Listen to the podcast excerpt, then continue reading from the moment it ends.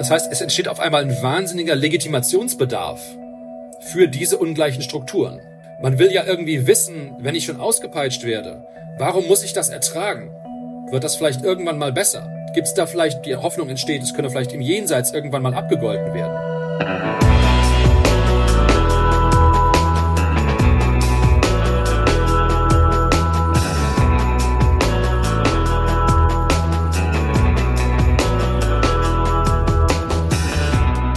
Ihr hört Geister, den Philosophie-Podcast von mir, Christian Eichler. Schön, dass ihr da seid. Wir bewegen uns ja hier einerseits durch die Philosophie-Geschichte. Wir sprechen über Grundfragen und auch ab und zu über aktuelle Veröffentlichungen. Und man kann sagen, heute ist es eigentlich eine Kombo-Folge, denn es geht um all das. Also quasi eine aktuelle Veröffentlichung zu einer Grundfrage und das hat auch was mit Geschichte und Philosophiegeschichte zu tun, denn Hanno Sauer hat letztes Jahr ein Buch veröffentlicht, das heißt äh, Moral, die Erfindung von Gut und Böse und darin geht es um die, ja, überhaupt nicht simple Frage, wie ist Moral überhaupt in menschlichen Gesellschaften entstanden und wie hat sie sich entwickelt? Und ähm, darüber freue ich mich jetzt sehr, mit ihm zu reden. Hallo Hanno. Grüß dich, vielen Dank für die Einladung. Du bist Associate Professor of Philosophy und lehrst äh, Ethik an der Uni Utrecht in den Niederlanden. Und die erste Frage ist hier immer die Frage nach dem Warum für dich ganz persönlich. Warum überhaupt Philosophie? Also die die tieferen Ursachen sind ja introspektiv immer schwer zugänglich. Ich kann sagen, dass sozusagen für mich, für mich persönlich ist es einfach wirklich immer eine brennende Leidenschaft gewesen. Ist auch nie weggegangen. Ansonsten bin ich, bin ich so im Privatleben immer so ein bisschen, wie sagt man das, seriell obsessiv und habe so meine Themen, die so drei, vier Jahre lang dauern und dann verliere ich irgendwas Interesse mit Philosophie, bin ich immer dran geblieben. Ähm, in dem Moment, in dem ich das Virus mal äh, mal abbekommen habe, habe ich das Interesse nie wieder verloren und schon als schon als kleines Kind habe ich mich so ein bisschen für diese etwas schrägeren, etwas entlegeneren, etwas tieferen Fragen interessiert und dann habe ich irgendwie rausgefunden, dass es so ein Fach gibt, das sich damit beschäftigt. Äh, meine Mutter hat auch Philosophie studiert, also das war auch so ein bisschen bei uns im Elternhaus. Hm ähm, war das war das war das nicht unwillkommen und und und und ich bin da relativ früh mit in Kontakt gekommen mit mit so merkwürdigen bizarre anmutenden Äußerungen von Heidegger und Hegel und so weiter. Und ich habe überhaupt nichts verstanden. Und das hat eine Faszination in mir ausgelöst. Äh, und ich wollte das unbedingt verstehen und habe dann angefangen Philosophie zu studieren und habe ganz lange immer noch nichts verstanden und mich, mich monatelang rumgeschlagen mit der Phänomenologie des Geistes und der Kritik der reinen Vernunft und so weiter und so weiter. Ähm, und das ist eigentlich so ein bisschen einfach eine, einfach eine Faszination, die davon ausgeht und vielleicht so ein bisschen intellektuelles Temperament, dass man so ein bisschen daran Interesse hat, okay, was ist dann jetzt, wenn man, wenn man weitergeht und noch weitergeht und noch weitergeht und wie hängt das denn alles miteinander zusammen? Und Anfang und Ende von Raum und Zeit und Anfang und Ende von Vernunft und Nachdenken und unseren Gründen und so weiter. Das hat mich immer fasziniert. Mhm, ja, wenn man das jetzt am Ende hört, dann merkt man, glaube ich, auch bei äh, sich selber, ah ja, stimmt, interessiert einen auch. Warum denn Moral? Also das machst du ja nicht nur seit dieser ähm, ähm, Veröffentlichung im letzten Jahr, sondern schon länger. Ich glaube, am Ende, die Antwort ist am Ende, ich bin zu doof für alles andere in der Philosophie. Ich war eigentlich, hatte ich mal die Vorstellung, da war ich eigentlich sehr interessiert daran, weil auch der erste Professor, bei dem ich viele Vorlesungen besucht habe in Marburg damals, Peter Janich, ähm, den ich auch nach wie vor sehr schätze und der eine sehr, sehr, sehr eigene, merkwürdige, aber sehr systematische und originelle Art und Weise des Philosophierens hatte, der hat Wissenschaftstheorie eigentlich primär gemacht und hatte auch so einen Kreis um sich herum von anderen Wissenschaftstheoretikern, die hatten aber alle die jeweiligen Fachwissenschaften auch studiert die, die, über die die dann nachgedacht haben. Also das waren promovierte Physiker, promovierte Biologen, promovierte Chemiker und so weiter und so weiter, die dann aber sich philosophisch mit diesen Disziplinen beschäftigt haben. Und ich habe Germanistik studiert und hatte deswegen nicht das Gefühl, dass ich auf dem Level, auf dem man das machen können muss, auf dem Level an Kompetenz, Wissenschaftstheorie machen kann. Und ich habe mich aber natürlich auch immer, das ist eigentlich auch, wie ich reingekommen bin, für ethische Fragen interessiert. Ganz naiv am Anfang, als Jugendlicher, wie rechtfertigt man das überhaupt, dass es manchen gut mhm. geht und manchen schlecht und so weiter. Das hat mich schon auch immer, immer sehr, sehr umgetrieben. Und dann war das sozusagen die zweite Sache, die mich, die mich, die mich interessiert hat. Ich habe immer auch so ein bisschen mich für kritische Gesellschaftstheorie interessiert und auch für Moralphilosophie so im engeren Sinne. Und dabei, dabei bin ich dann bin ich dann geblieben. Ursprünglich hatte ich eigentlich eher so ein bisschen die Vorstellung, man könnte in, in die Richtung theoretische Philosophie, Erkenntnistheorie, Wissenschaftstheorie gehen. Ähm, aber am Ende habe ich dann habe ich dann was gemacht, für das man so ein bisschen, für, was, für das man so ein bisschen ein bisschen doofer sein darf. Ja, zu doof. äh, für die Philosophie wirkst du nicht, wenn man deine ähm, Veröffentlichung liest. Du hast recht ähm, polemisiert vor kurzem in einem Artikel und dann quasi in einer Antwort darauf mhm gegen Philosophiegeschichte, beziehungsweise ähm, dagegen sich damit so ähm, eingehend zu beschäftigen, sondern das wäre eigentlich für aktuelles Philosophieren nicht so wichtig. Und das merkt man, finde ich, auch diesen Geist, wenn man dein Buch liest, dass du oft so äh, sehr locker. Ich musste oft lachen eigentlich so über wirklich so eigentlich gigantische Geister der Philosophiegeschichte so drüber gehst und so sagst, na ja, das hat Kant so und so gesagt, aber ganz verstanden hat das nicht. Wir machen mal weiter so ungefähr. Was hast du gegen die Philosophiegeschichte oder dagegen, sich damit zu beschäftigen? Gar nichts eigentlich. Aber das ist immer schon eine schlechte Angewohnheit von mir gewesen, ja sehr ähm, unbeeindruckt zu sein von den ganz Großen der Geistesgeschichte. Äh, das heißt nicht, dass ich das nicht ernst nehme oder dass ich das nicht gut finde oder sowas. Aber erstmal habe ich nicht das Gefühl, dass die über mir stehen. Das ist immer so meine Einstellung dazu gewesen. Also sozusagen dieses von unten nach oben gucken auf die Granden, äh, Spinoza oder Aristoteles, ist mir, ist mir, ich glaube, von der Persönlichkeit her einfach fremd. Ich habe immer gefühlt, das Gefühl gehabt, das ist horizontal und so muss es auch sein damit das mit dem Philosophieren vernünftig funktioniert. Also diese, diese, diese, diese Attitüde des, der, der, der Bewunderung und des, und des, und des äh, auf den Sockel stellens und, und, und sozusagen übertriebenes, auch hermeneutisches Wohlwollen angedeihen lassen, sodass man also erstmal davon ausgeht, naja, Kant wird schon recht haben und wir müssen es dann nur so interpretieren, dass es auch alles irgendwie wahr wird. Das ist mir total fremd. Das ist erstmal so ein bisschen so der Hintergrund, die Hintergrundeinstellung, glaube ich. Ansonsten ich habe wirklich, ich habe dieses, diesen, diesen, diesen Aufsatz geschrieben, immer mal wieder auch jahrelang so kleine Diskussionen in sozialen Medien darüber gehabt, wo ich so die eine oder andere oder andere Idee ausprobiert habe und habe immer festgestellt, es gibt manche Leute, die, die sehr dahinter stehen und auch, die auch glauben, dass sozusagen die, dass die übertriebene historistische Nabelschau, die in der Philosophie so ein bisschen zweite Natur ist, dass die so ein bisschen übertrieben wird eigentlich. Das ist eigentlich sehr erklärungsbedürftig ist, warum das so sein sollte in der Disziplin, die ja unter anderem auch epistemische Ziele hat, also unter anderem auch Wissen und Verstehen und so weiter erzeugen will. Das ist eigentlich erstmal jedenfalls erklärungsbedürftig. Das ist, glaube ich, erstmal ein ziemlich unschuldiger Punkt, dass man das irgendwie erklärt haben will. Und man, man sieht auch, dass ich, glaube ich, also damit sollte man sich auch ähm, versöhnen mit dieser Tatsache. Ich denke schon, dass eine große Menge an professionell arbeitenden, Philosoph arbeitenden Philosophen diese Einstellung so ein bisschen teilen. Ja, wir sollten eigentlich nicht primär ähm, historisch arbeiten. Und wenn wir das tun, dann ist das methodologisch irgendwie suspekt. Und alle Leute, die diese These skandalös finden, sollten sich daran gewöhnen, dass wahrscheinlich die Hälfte ihrer Kollegen genau das glauben und dass das alles nicht so schlimm ist, das zu glauben. Ähm, ich, hab, ich, ich war sehr überrascht von der Reaktion. Ich habe gedacht, ich habe wirklich ernsthaft gedacht, das liest kein Mensch. Äh, und es interessiert auch kein Menschen. Das war, darf ich so sagen, nicht der Fall. Ähm, das war sehr, sehr, sehr das Gegenteil der Fall. Es hat wirklich, wirklich enorme Aufmerksamkeit erzeugt und zu enormen Diskussionen ähm, geführt. Vieles davon war meines Erachtens qualitativ nicht so beeindruckend, aber manches, manches davon schon und das war auch interessant mitzuerleben. Was den Ursprung angeht dieser, dieser Idee, ist das eigentlich so ein bisschen schon als Provokation entstanden. Das muss man sagen. Ähm, und zwar habe ich damals, das wird 2018 oder 2019 gewesen sein, habe ich nach einem Thema für einen Habilitationsvortrag gesucht. Und dann habe ich ein paar vorgeschlagen, die sind alle abgelehnt worden. Ähm, weil die, ich glaube, der Grund, ich weiß gar nicht mehr so genau, ich glaube, der Grund war, dass es irgendwie zu nah, zu nah an der Habil-Schrift oder so. Ich weiß nicht mehr genau, was die Regularien waren, das habe ich vergessen, aber, aber ich glaube, da, das sind die, die sind irgendwie abgelehnt worden, weil das irgendwie zu nah dran war. Und dann habe ich gesagt, okay, dann mache ich mal diese Idee und buchstabiere das mal aus, äh, nur um den Leuten so ein bisschen auf die Nerven zu gehen. Ähm, und dann, äh, das, ich weiß noch, das war ganz witzig. Ich habe dann da gesessen irgendwie auf dem, äh, oder gestanden auf dem Gang, kurz bevor ich den Vortrag halten muss. Und da waren einige Leute, die haben sich so bei halboffener Tür darüber unterhalten, über den Vor Vortrag, der sozusagen ihnen bevorstehen würde. Einige der Mitarbeiter und Professoren, die da arbeiteten an dem Institut. Und haben gesagt, na ja, gut, also das kann er ja unmöglich ernst meinen. Der wird ja irgendwie das Gegenteil sagen oder sowas in der Art. Also das, das kann ja unmöglich meinen. Aber dann bin ich natürlich reingegangen und habe es genau so gesagt. Und habe es immer Dollar und immer Dollar ge, äh, ähm, getrieben. Ähm, aber das war so ein bisschen der Ursprung, dass ich eigentlich gedacht habe, ah, mein, mein Gott, äh, die, die, die drei Themen, die ich vorgeschlagen habe für den Vortrag, die wären doch eigentlich okay gewesen. Aber, aber die sind dann abgelehnt worden. Ich habe gesagt, okay, dann mache ich was ganz radikal anderes, äh, was garantiert viele Leute, was garantiert viele Leute nerven wird. Und so ist das dann entstanden. Es gab auch nie einen Plan, das auszuformulieren oder zu veröffentlichen. Nur irgendwann hatte ich dann die Notizen. Und dann habe ich gedacht, habe ich mir das Dokument irgendwie angeguckt und habe gedacht, hm, das müsste ich ja jetzt sozusagen nur ausbuchstabieren und dann habe ich ja ein, ein Paper und das könnte spaßig werden. Aber der, die, die, die Investition ist ziemlich, ziemlich gering. Und dann habe ich es also ausbuchstabiert und habe so ein bisschen gesucht, okay, was ist, was ist denn sozusagen die Forschungsliteratur zu dem, äh, zu dem Thema, wer verteidigt das denn, aus welchen Gründen, diesen oder jenen Ansatz, was sind so die Argumente, wie systematisiert man das?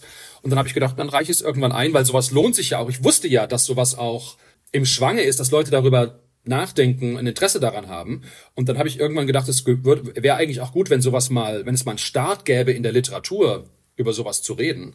Und dann habe ich es eingereicht. Es war wirklich, wirklich, wirklich sehr schwer, das publiziert zu kriegen, aber irgendwann hat sich dann eine Zeitschrift äh, ähm, erbarmt äh, und, und dann ging es dann ging's ab. Bis wo ähm, ist denn die Vielleicht, um dann noch einmal kurz zu bleiben, so die Philosophiegeschichte für das, ähm, was du denkst, was aktuelle Philosophie oder akademische Philosophie machen soll, irgendwie irrelevant. Oder inwiefern soll man sich damit nicht, also gar nicht beschäftigen oder quasi nicht so tiefgehend, wie es meistens gemacht wird, nicht so anbetend ist das eher der Punkt. Ja, also anbeten schon mal sowieso nicht. Das ist meines Erachtens offensichtlich äh, ein Problem. Und ich denke, dass man oft schon diese Einstellung sieht, dass man, dass, dass, dass wirklich nicht bei allen, aber manchmal hat man schon das Gefühl, die Leute gehen eigentlich rein in die Interpretation und sagen erstmal, also wir gehen erstmal davon aus, dass das mehr oder weniger vom Berge Sinai herabgereicht worden ist und dass wir das, dass wir das, dass das korrekt ist.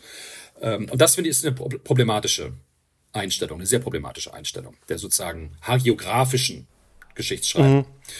Ähm, man kann den Punkt auf einem Spektrum der Stärke auch machen. Man kann sagen, wir sollen das alles rausschmeißen und wir machen nur das neue Zeug das, was, das was, was, man, was man sozusagen als systematisch bezeichnet oder was vermeintlich systematisch sein soll. Tun so, als sei das ganz ahistorisch. Oder man sagt, na ja, wir sollten das ein bisschen weniger machen, als wir es aktuell machen, sondern als wäre so die moderate Version dieser These. Ein bisschen weniger, als wir es aktuell machen. Und vielleicht auch, und da ist, glaube ich, auch eine interessante äh, Debatte drüber zu haben, wir sollten es auch anders machen, als wir es aktuell machen. Also wir sollten es nicht mit den ewig mhm. gleichen zehn Typen machen, über die wir reden. Ne? Also sozusagen die, die Superstars, weiß nicht, Wittgenstein ja. und, äh, und Nietzsche oder so. Immer wieder die gleichen, sondern wenn wir Geschichte der Philosophie machen wollen und wenn wir glauben, dass da Nützliches zu finden ist, Nützliches zu lernen ist über die Philosophie und das Philosophieren und über die Wahrheit ja auch. Na, also auch über die Themen. Wie funktioniert der Geist? Äh, wie funktioniert unsere, unser Denken? Ähm, gibt es Gott und so weiter? Gibt es einen freien Willen? Wenn wir darüber was lernen wollen, dann sollte man einen anderen Kanon haben, also mehr die obskureren Figuren vielleicht angucken und nicht noch eine Dissertation über äh, über die transzendentale Deduktion der reinen Verstandesbegriffe. Mhm. Ich glaube, da ist schon was dran, weniger machen. Und sicherlich muss man auch den Kanon ein bisschen revidieren, weil da ist offensichtlich zu viel, ähm, zu viel ähm, Fokus auf Maradona und Messi sozusagen und nicht so sehr auf das ganze Team. Ja, weil du dich ja nicht dagegen aussprichst, überhaupt äh, sich mit Geschichte äh, zu beschäftigen, denn genau das machst du ja in äh, deinem Buch über die Moral, quasi eine neue äh, Genealogie der Moral. Du hast ja Nietzsche gerade schon angesprochen, von dem kennen wir das ja, Genealogie 2.0 äh, nennst du das ähm, recht am Anfang.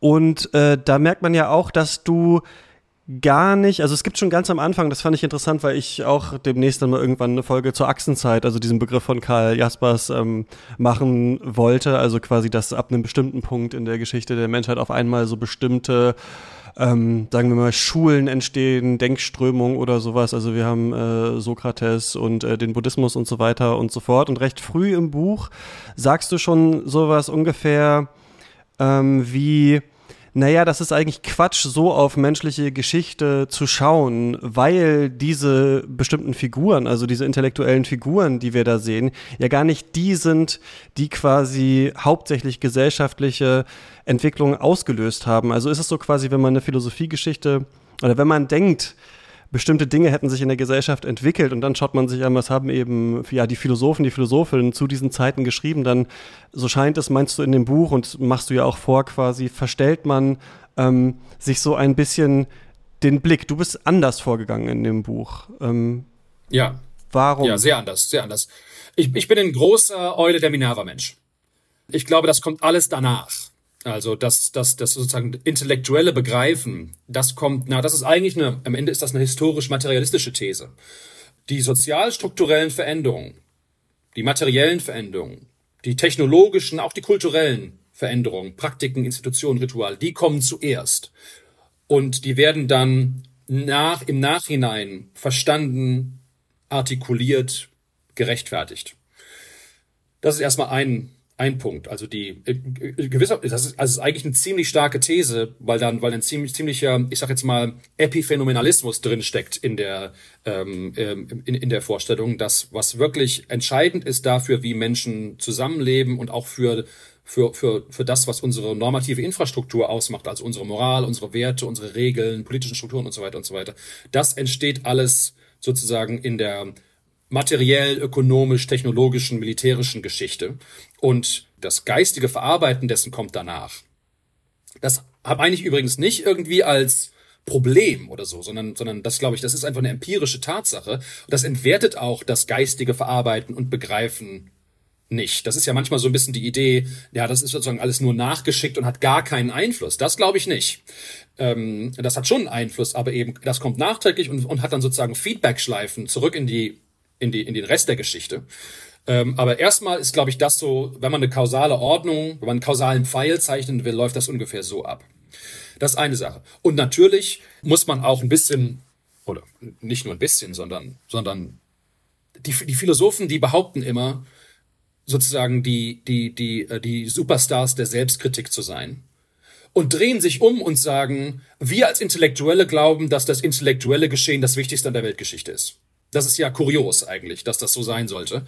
Äh, und das dann, natürlich erscheint es den Leuten, die sich primär für Bücher und Wörter und so weiter interessieren und fürs Debattieren und fürs Nachdenken und, ähm, und für den Dialog, denen erscheinen die Geistesgrößen als die eigentlichen Treiber mhm.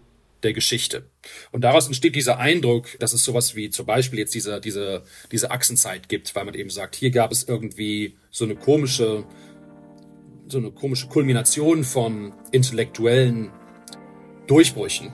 Und deswegen ist das irgendwie ganz, ganz, ganz wichtig. Aber in Wirklichkeit sind das meines Erachtens sozialstrukturelle Bedingungen, die schon längst da waren. Und die führen dann irgendwann dazu, dass auch eine neue Form des intellektuellen Verarbeitens die Weltgeschichte betritt.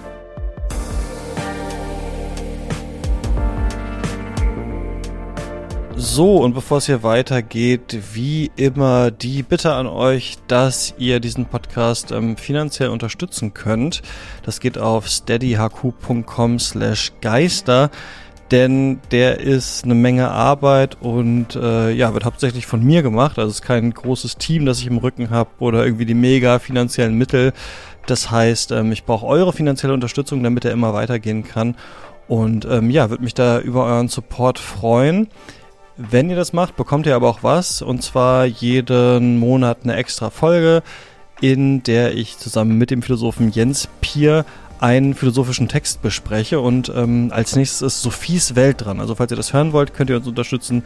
Und wenn ihr wollt, könnt ihr die Texte auch mit uns zusammen lesen und auf dem Geister Discord Server diskutieren. Also das alles geht, wenn ihr ein Abo abschließt auf steadyhq.com slash geister und jetzt weiter im Text.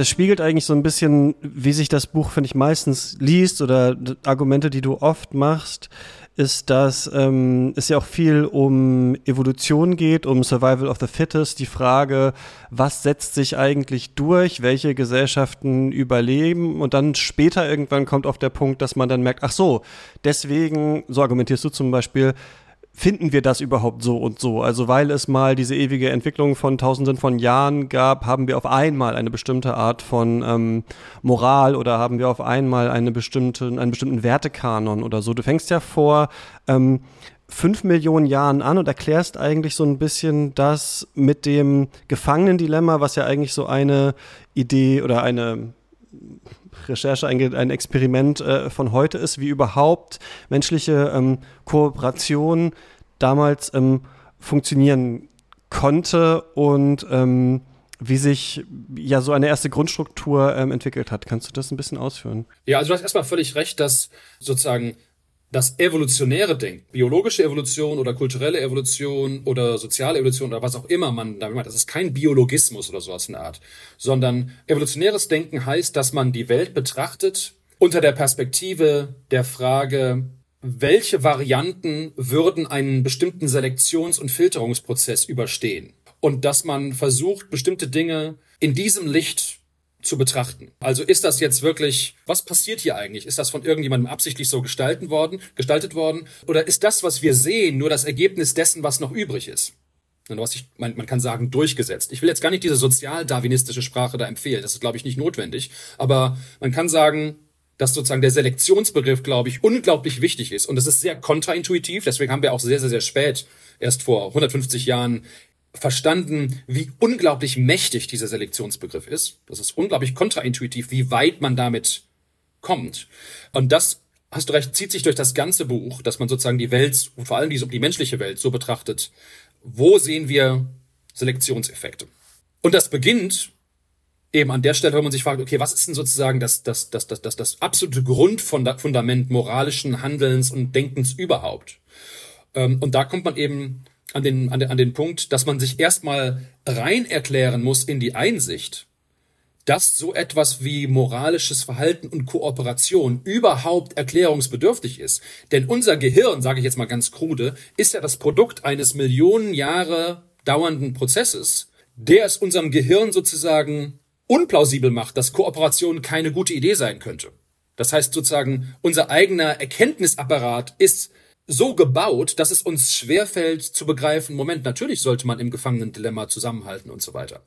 Ähm, also man muss erstmal sich, sich sozusagen da rein erklären, mit auf, auf sehr großem, abstraktem, technischem Umweg, um überhaupt zu kapieren, ach ja, stimmt ja, an jeder Ecke ist ja Kooperation eigentlich gar nicht im Gleichgewicht. Und die dominante Strategie ist ja immer auszuscheren. Ähm, genau diese Art zu denken ist uns fremd, Gerade weil wir eben hyperkooperative menschliche Wesen sind, deswegen versteckt unser Gehirn das sozusagen vor uns selbst, kann man sagen. Und da muss man sich erstmal, diese Einsicht muss man erstmal erreichen, um zu sehen, oh, hier gibt es ein richtig tiefliegendes Problem, zu erklären, verständlich zu machen, wie kann das überhaupt sein, dass es so kooperative Wesen wie uns gibt. Das gilt auch nicht nur für uns Menschen, ne? jeder Organismus von, also von Zellen ist ja auch ein kooperatives Arrangement gewissermaßen. Das hat dann, noch, geht dann, hat dann Erklärungen, die noch weiter in der Zeit zurückgehen. Aber unter den, unter den Tierarten und vor allem unter den Säugetieren sind wir wirklich einzigartig in der Intensität und auch Abhängigkeit von kooperativen Strukturen. Und das erstmal zu erklären, warum das überhaupt ein Problem ist und dass man sehr, sehr, sehr spezielle Mechanismen braucht, um Kooperation zu stabilisieren, inklusive Fitness, direkte und indirekte Reziprozität, Signaling, Strafen und so weiter und so weiter. Das ist zu einem nicht unerheblichen Teil das, was das Buch auch plausibel zu machen versucht, ist, dass jetzt ein echtes, echtes Erklärungsproblem und es gibt hier sehr interessante Mechanismen, die uns diese Erklärung oder jedenfalls teilweise diese Erklärung auch zur Verfügung stellen und an diesen Mechanismen kann man auch ablesen, warum unsere Moralpsychologie so funktioniert, wie sie funktioniert. Es ist zum Beispiel ja kein Zufall, dass wir ein sehr starkes Gruppengefühl haben zum Beispiel oder dass uns unsere Kinder sehr wichtig sind. Das hat alles am Ende genau diese evolutionären Gründe, dass hier Selektionsmechanismen am Werk sind. Und die Leute, denen ihre Kinder egal waren, naja, wir sind deren Nachfahren halt eben nicht. Ne? Weil die hatten keine. Oder keine, keine, die überlebt haben jedenfalls. Und diese Art von Denken wird so ein bisschen vorgestellt, eingeübt und so, kon so, so konsequent, wie es jedenfalls konnte, auch durchgezogen in dem Buch. Aber warum ist es so ähm, erklärungsbedürftig, gerade in der Frühzeit noch, dass Menschen ähm, kooperieren? Also du kommst ja dann in dem Buch recht früh mit dem Gefangenen-Dilemma und es wirkt ja aber so, auch wenn du diesen Vorwurf, glaube ich, auch aufgreifst ja in dem Buch, aber ich glaube, ich habe es trotzdem noch nicht zu 100% verstanden, als würde man so eine Rational Choice ähm, Mentalität schon den frühesten Menschen in den Kopf legen und sagen, für die ist es ja eigentlich Quatsch zu kooperieren. Aber man könnte ja auch sagen, das ist einfach irgendwie der menschliche oder der, der natürlich der Normalzustand irgendwie, dass man zur Kooperation strebt. Also Kooperation, sagst du, entsteht erst irgendwann. Genau, das ist eben nicht der Normalzustand. Das ist genau der Punkt. Das Ausscheren aus der Kooperation, die Defektion, das ist der Normalzustand. Und man sieht ja auch, dass wieder haben wir einen Selektionseffekt. Das kommt uns wieder Normalzustand vor, weil wir das nur so kennen, weil auch die einzigen, die noch übrig sind, das so gemacht haben. Aber auf dem Weg dahin gab es ja Millionen und Abermillionen menschliche Gruppen und Verbünde und so weiter und so weiter, die sozusagen eigentlich im Normalzustand, aber die sind nicht mehr da. Wir sind eben die, die, die Flugzeuge, die es gewissermaßen wieder zurück zum, zum Ufer ähm, geschafft haben. Äh, und dann, und dann sich die genau anzugucken äh, und, und, und, und, und zu sagen, na ja, ist doch, ist doch, ist, ist doch klar, dass die es zurückgeschafft haben. Das ist eben genau sozusagen unterschätzt ähm, das, was man nicht sieht. Aber das Gefangenendilemma wird doch mit den heutigen nämlich. quasi durchgespielt oder ist es ja noch nicht so alt? Es ist eine ganz allgemeine Situation. Das ist, das ist, eine, das, das trifft auf, das trifft auf jede Form von Interaktion zwischen Entitäten zu, wo es diese Auszahlungsstruktur mhm. gibt. Das hat jetzt nichts irgendwie mit diesem oder jenem Wesen zu tun. Äh, die Frage ist, diese Dynamik trifft einfach generell zu gewissermaßen jedenfalls in manchen Situationen. Und dann ist die Frage, wie schafft man es, Strukturen zu etablieren, die einem es erlauben, da rauszukommen aus der Tatsache, dass eben, wenn, wenn, wenn, wenn, wenn beide Parteien sozusagen, was auch immer die Parteien sind, sich individuell rational verhalten, dass man dann eben die ko kooperative Option nicht hinbekommt. Aber wir haben sie ja hinbekommen. Und die Frage ist jetzt, wie ging das eigentlich? Und dann kann man sich genau angucken, aha, hier muss es also irgendwelche indirekten, äh, indirekten Mechanismen gegeben haben, die kooperatives Verhalten doch wieder vorteilhaft gemacht haben. Vorteilhaft für die eigenen Gene oder für die Träger der Kopien der eigenen Gene, also die eigenen Verwandten, oder vorteilhaft für einen selbst, indem man eben ich helfe dir heute, mhm. du hilfst mir morgen, Strukturen etabliert und so weiter und so weiter. Aber diese sozusagen indirekten Vorteile, die, die, die, die findet die Evolution nicht automatisch. Sondern der, über die muss man gewissermaßen stolpern und dann kann, können sich kooperative Strukturen auch, ähm, auch etablieren. Aber im Grunde genommen ist das ein, das ein sozusagen strukturelles Problem der, der, der, der, ja, eigentlich der Natur überhaupt. Und ähm, das entwickelt sich ja dann, also kooperative äh, Strukturen und also das ist quasi ähm, ja der Teil des Buchs vor fünf Millionen Jahren und vor 500.000 Jahren. Ja. Ähm, sprichst du dann schon, also wenn das ganze Buch so ein bisschen an äh, Nietzsche angelehnt ist ein bisschen, dann ist das ja so der leichte Foucault-Teil mhm. jetzt, der, der kommt, und zwar ähm, Überwachen und Strafen, also dass mhm. die Strafe, vor allem die Todesstrafe in menschlichen Gesellschaften irgendwann eingeführt wird, um Ausscherer oder beziehungsweise Menschen, die zu zu tyrannischem Verhalten neigen, ähm, auszusieben. Ja, ja, genau. Also wir wollen ja nicht nur erklären, wie wir eine kooperative Spezies wurden, sondern wir wollen ja auch erklären, warum wir die Art von äh, Lebewesen geworden sind, die wir sind. Wir sind ja einerseits sehr verwandt mit anderen Menschenaffen, von den, von den Schimpansen über die Bonobos bis zu den ähm, Gorillas und vielleicht auch noch, äh, vielleicht auch noch die Orangutans.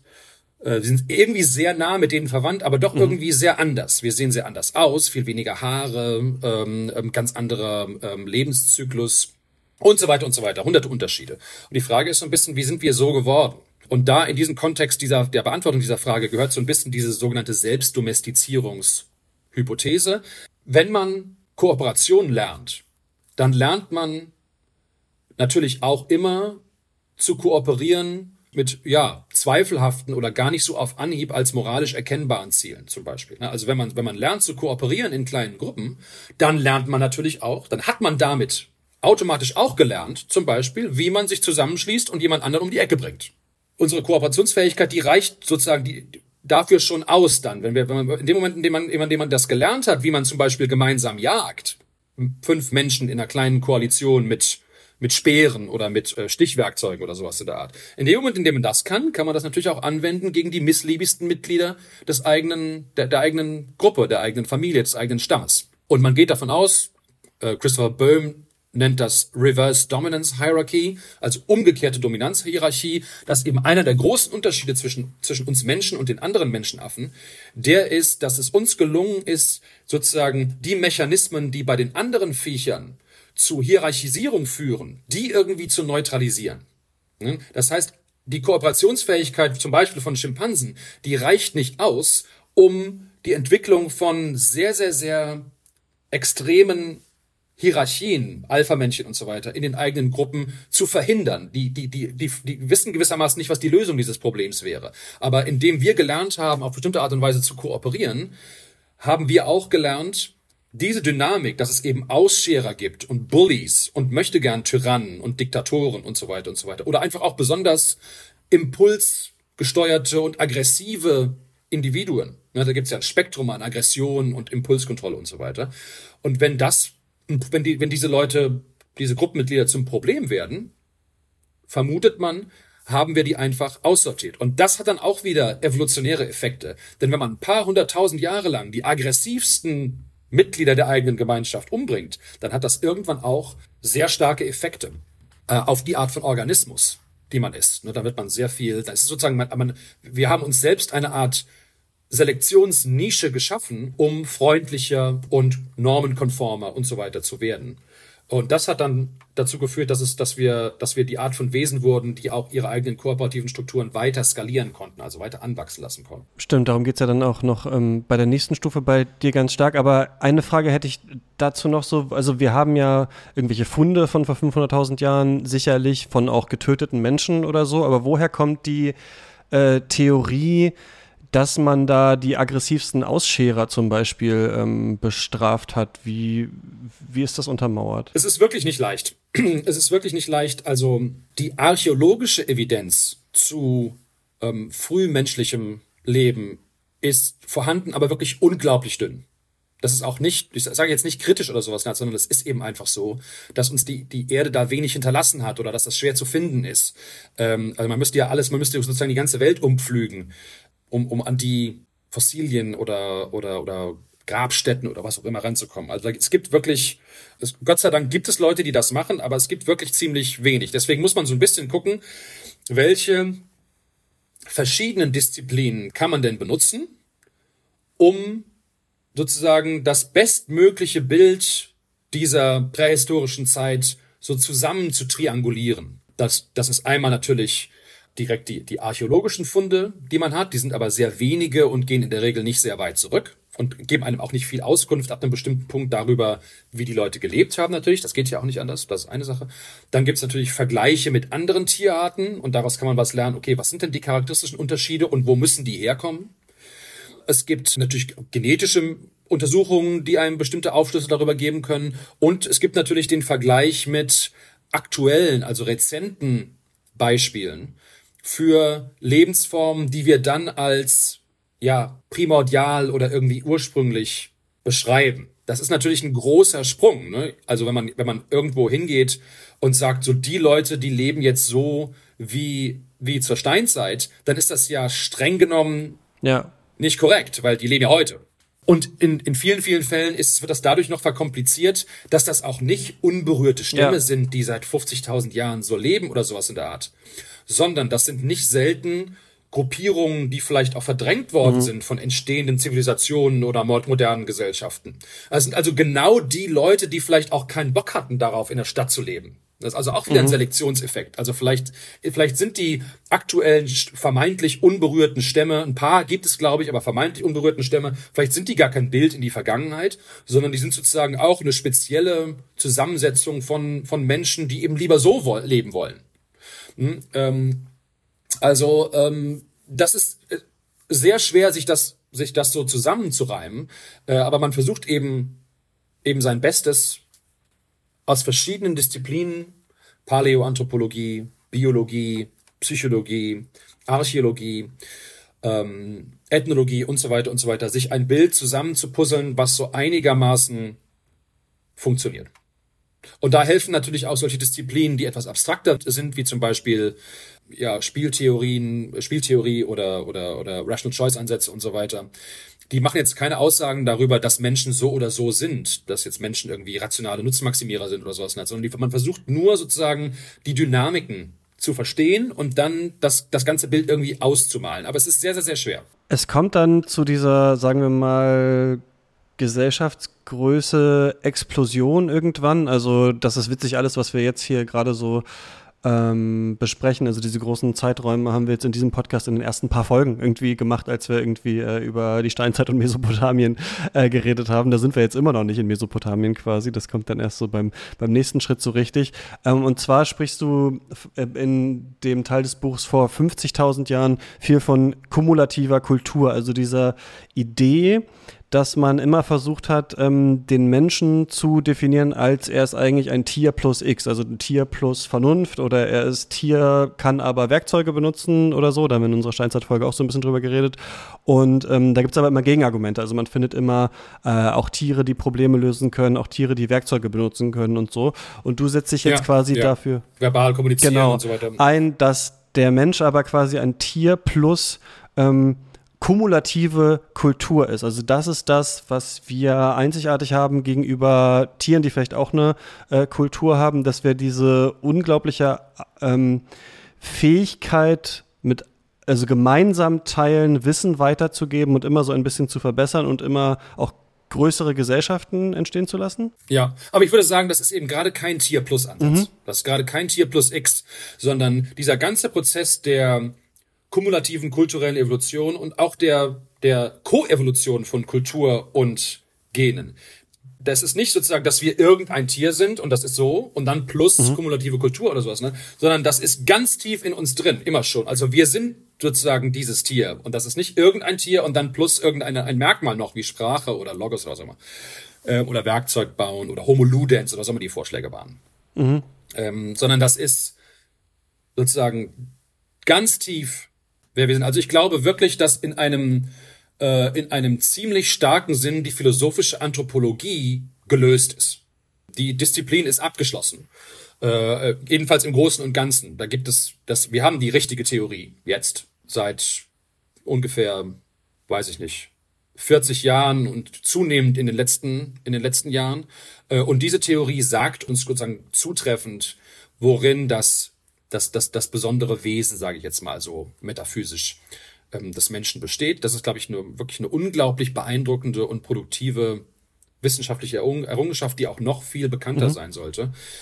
Nämlich wie sozusagen die kumulative intergenerationelle Transmission von kulturellen Artefakten funktioniert und was das für einen Einfluss auf uns als Wesen gehabt hat. Und die große Empfehlung, die ich immer mache, ist Joseph Henricks um, The, Secret, The Secret of Our Success meines Erachtens eins der, eins der ja, beeindruckendsten Sachbücher der, ja, seit, seit sehr langem.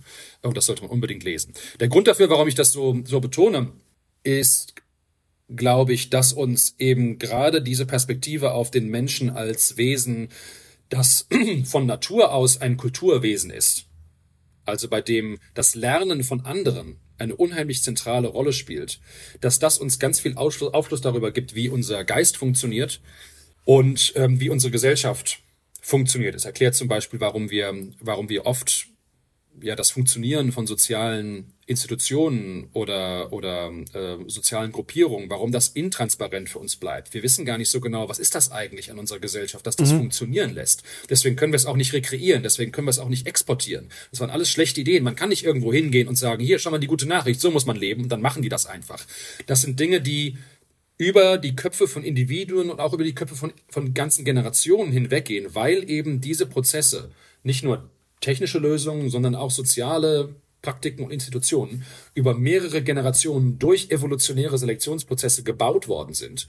Und oft wissen wir gar nicht genau, wie das funktioniert. Und auch unser Körper ist in einer Tiefe ähm, geformt worden durch diese Prozesse von der von, durch diese Prozesse der Koevolution von Genen mhm. und Kultur, die einem gar nicht so auf Anhieb auffällt. Also blaue Augen, Haarlosigkeit, aufrechtes Gehen, das sind alles Effekte, die sich Bedingungen verdanken, die wir selbst durch soziales Lernen und die Transmission von sozialen Lerninhalten geschaffen haben. Das berühmt oft ähm, erwähntes Beispiel ist das das Schwitzen zum Beispiel. Also die Tatsache, dass wir physiologisch diese Reaktion haben auf Hitze und Anstrengung, das ist etwas, was in einem gewissen Sinn wir selbst gemacht haben. Natürlich haben wir das nicht biologisch mhm. so hergestellt, aber wir haben Bedingungen geschaffen, ähm, die eben dazu führen, durch unseren Lebensraum, zum Beispiel durch das Erlernen von, wie man, wie man Wasser mit sich rumträgt. Und wenn man das erstmal erlernt hat und dann weitergibt, und das dann kombiniert mit der ähm, mit mit zum Beispiel bestimmten Techniken des Kochens, die es einem erlauben, zum Beispiel kleinere innere Organe mhm. zu haben, ähm, ein kleineren, ein kleineres, ähm, kleinere Kaumuskulatur, weil man alles schon vorgeschnitten, vorgekaut und vorerhitzt hat und so weiter und so weiter. In dem Moment hat man aufrechten Gang. Man kann längere Strecken zurücklegen. Wenn man längere Strecken zurücklegen will, dann lohnt es sich, dass man Wasser transportieren kann, wenn es heiß wird.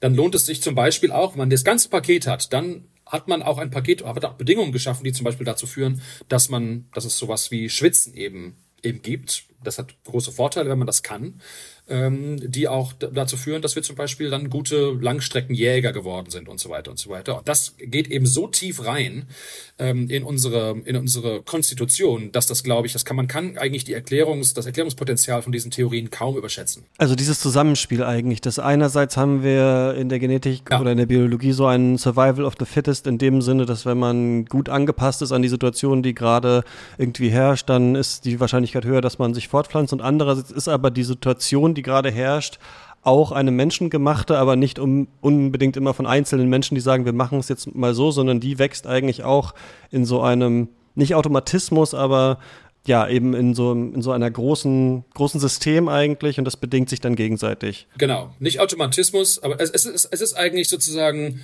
die Kultur ist eigentlich der große Gletscher und der bewegt sich und ähm, ähm, der bewegt sich in einem gewissen Sinne unabhängig von uns.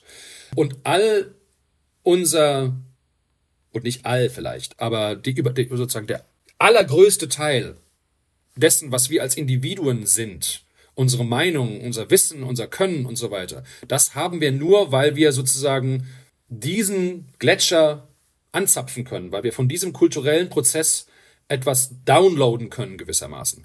Aber der ist eigentlich primär gegenüber den individuellen Menschen. Der läuft ab. So in dem man in, in dem Moment, in dem man so ein Wesen hat, wie wir das sind, also Wesen, die in großen Gruppen lernen, äh, großen Gruppen leben und sehr voneinander lernen, also nicht nur eine vertikale, sondern eine horizontale Informationsübertragung machen können und dann auch über die Generationen hinweg. Also ich habe was von dir gelernt und ich mache das mhm. dann besser, dann lernt jemand was von mir, dann macht der das besser und so weiter und so weiter. Also kumulativer Prozess. In dem Moment hat man ein eigentlich sozusagen der kulturelle Prozess, der ist eigentlich primär gegenüber sicher gegenüber Individuen, aber sogar auch gegenüber ähm, ganzen Gesellschaften. Und den können wir nicht, nicht wirklich steuern, äh, sondern der steuert uns. Das wird auch von vielen Leuten so ein bisschen dann beschrieben als mhm. sozusagen die nächste Kränkung. Da gibt's die kopernikanische Kränkung und dann gibt's die darwinistische Kränkung und dann gibt's die psychoanalytische Kränkung. Und wir sind immer weiter sozusagen aus dem Mittelpunkt mhm. unseres Selbstbildes vertrieben. Und diese, diese kulturelle ich, ich glaube nicht, dass das eine Kränkung sein muss, aber diese Sache ist eigentlich die, ist eigentlich die mit Abstand radikalste von allen, weil die wirklich impliziert, dass es ähm, ganz und gar unpersönliche Prozesse sind. Die kopernikanische Kränkung ist ja nur, naja, wir sind kleiner, als wir dachten. Diese Einsicht, dass, dass kulturelle Prozesse ähm, sozusagen, dass das ist, wo die eigentliche Action ist, ähm, das heißt, dass sozusagen wir als Menschen wirklich in einem, in einem, in einem sehr echten Sinne diesem Prozess gegenüber sekundär sind. Warum führst du das ähm, im Teil des Buchs ein, der den Zeitraum, diese Zeitmarke vor 50.000 Jahren hat? Weil, ähm, also es fängt bei dir an mit ne, das, ähm, die Kooperation, dann diese Selbstdomestizierung, die Todesstrafe, dann kommt die kumulative Kultur. Aber auch im Verlauf des Buches hat man immer so das Gefühl, diese kumulative Kultur, dass die Reiche immer größer werden müssen, dass die Menschheit irgendwie dazu fast strebt, immer vernetzter zu sein und sowas. Das wäre so eine wie dem Menschen eingeborene Regel oder sowas. Ist das so? Entsteht das vor 50.000 Jahren? Was, ja, wie, ja. wie, genau meinst du das? Äh, ja, also die, diese Einteilung ist natürlich so ein bisschen Organisationsprinzip. Das, das, das, das, das darf man nicht so beliebig wörtlich nehmen. Ähm, und natürlich sind auch alle Mechanismen, die ist jetzt nicht dann, dass die sozusagen dann ersetzt werden durch die nächste Stufe, sondern die bleiben alle vorhanden auch. Äh, also wenn man jetzt sagt, wir, wir, reden, wir, wir erklären jetzt in dem 50.000 Jahre Kapitel erklären wir eben diese Mängelwesen-Idee und soziales Lernen und kumulative kulturelle Evolution und ähm, Genkultur, Koevolution. Heißt nicht, dass die dann in späteren Zeitabschnitten, dass das dann verschwunden ist oder nicht mehr so wichtig ist, sondern das bleibt alles vorhanden. Rausgreifen kann man das äh, schon, weil es natürlich manchmal dann äh, eben äh, äh, zu bestimmten Zeitpunkten man schon dann glaubt, eine Intensivierung von bestimmten kulturellen Lernprozessen zu sehen, aber der hört auch nicht auf. Also ähm, äh, wir bleiben die Art von Wesen und in der Tat diese also wenn ich, wenn ich sagen würde, dass es, dass es sowas wie einen roten Faden gibt in dem ganzen Buch, dann ist es diese Skalierungsdynamik. Ne? Also dass wir ähm, größere Gruppen bauen lernen und lernen, die Institutionen zu schaffen, die, die uns das erlauben. Das ist eigentlich sehr erklärungsbedürftig. Mhm. Wie kommt das eigentlich, dass ein Wesen, das sich genetisch eigentlich nicht so sehr verändert hat in den letzten 10.000, selbst in den letzten 100.000 Jahren, wenn man auf jemanden treffen würde, ein, ein Mitglied unserer Spezies von vor 100.000 Jahren, Das sieht ziemlich so aus wie wir, also anatomisch modern. Und wie kommt das, dass normalerweise, wenn man eine ganz andere Lebensform haben will, muss man sich irgendwie genetisch total verändern. Das ist aber nicht besonders geschehen bei uns. Trotzdem leben wir auf krasseste Art und Weise ganz anders, als wir es vor 100.000 Jahren oder selbst vor 10.000 Jahren gehabt haben. Und die Frage ist, wie ist das überhaupt möglich, dass es sowas gibt? Wie ist diese Skalierbarkeit von kooperativen mhm. Strukturen überhaupt möglich für irgendein Tier? Und deswegen braucht man diese ähm, relativ ausführliche Erklärung von uns als kulturellen Wesen, weil ohne das geht es eben nicht. Es muss irgendwie etwas mit uns passiert sein, dass es uns erlaubt hat, unseren Extended Mind, also unseren, ich weiß gar nicht, wie man das sagt auf Deutsch, den ausgedehnten Geist oder den erweiterten Geist, also ähm, keine Ahnung, ich habe irgendwie vergessen. Ähm, also den Extended Mind dass das sozusagen nicht nur unsere internen Fähigkeiten und Informationsbestände, sondern externe Institutionen, Praktiken, Artefakte, Technologien und so weiter und so weiter, dass wir das sozusagen immer, immer mehr Lernprozesse in unsere externe, in unser externes kulturelles Kapital ablagern konnten und darauf aufbauen. Das muss irgend, sowas muss irgendwann passiert sein. Sonst kann man nicht so anders leben, wie wir vor 10.000 Jahren gelebt haben. Denn das kann nicht wirklich in, den, in, in, in uns als biologischem Wesen stattgefunden haben. Denn wir sind mhm. dafür zu ähnlich. Okay, und, und das sind die, die Kapitel erklären diese Schritte quasi verkoppelt genau. mit der Moral. Also um überhaupt zu diesen großen Gesellschaften gekommen zu sein, muss man erstmal irgendwie kooperieren äh, können, dann musste man unliebsame ja. Mitglieder ausschalten können, dann muss es sowas wie eine kumulative Kultur gegeben haben, sodass ich dann ähm, und natürlich die ähm, die biologische Seite, so dass ja. ich Dinge externalisieren kann, die ich nicht mehr als mir in mir als Organismus oder als Geist haben muss. Und dann vor 5000 Jahren, also ja. wir kommen langsam nach Mesopotamien, entsteht dann ja. oder machst du das Argument die Ungleichheit. Also wir, um noch größere reiche Gesellschaften zu bauen, muss quasi die extreme Ungleichheit eigentlich eingeführt werden. Ja, ich glaube, das ist so. Jetzt ist vor, vor, ich weiß nicht genau, vielleicht vor zwei Jahren ein viel beachtetes und auch sehr interessantes Buch, glaube ich, ein total falsches Buch, aber ein sehr interessantes Buch äh, erschienen, das es sich auf jeden Fall auch zu lesen lohnt, nämlich ähm, The Dawn of Everything von David Graeber und David Wengrow. Und die versuchen in dem Buch zu zeigen, dass man auf diesen, genau auf diesen Trick nicht reinfallen darf. Man darf nicht auf den Trick reinfallen, dass man irgendwie sagt, so mit der Entstehung von größeren Gesellschaften und irgendwann der modernen Gesellschaft muss man eben diesen faustischen Pakt eingehen. Das geht nicht ohne Ungleichheit. Man darf, man darf auf diesen Trick nicht reinfallen, auf diese lineare Story darf man nicht reinfallen. Die sagen, man darf nicht das akzeptieren, dass man diese diese ähm, Progression hat von kleine, einfache Gesellschaften, die relativ egalitär sind, hin zu großen, komplexen Gesellschaften, die sehr hierarchisiert und inegalitär sind. In dem Moment, in dem man diese Story akzeptiert, ist man schon drauf reingefallen.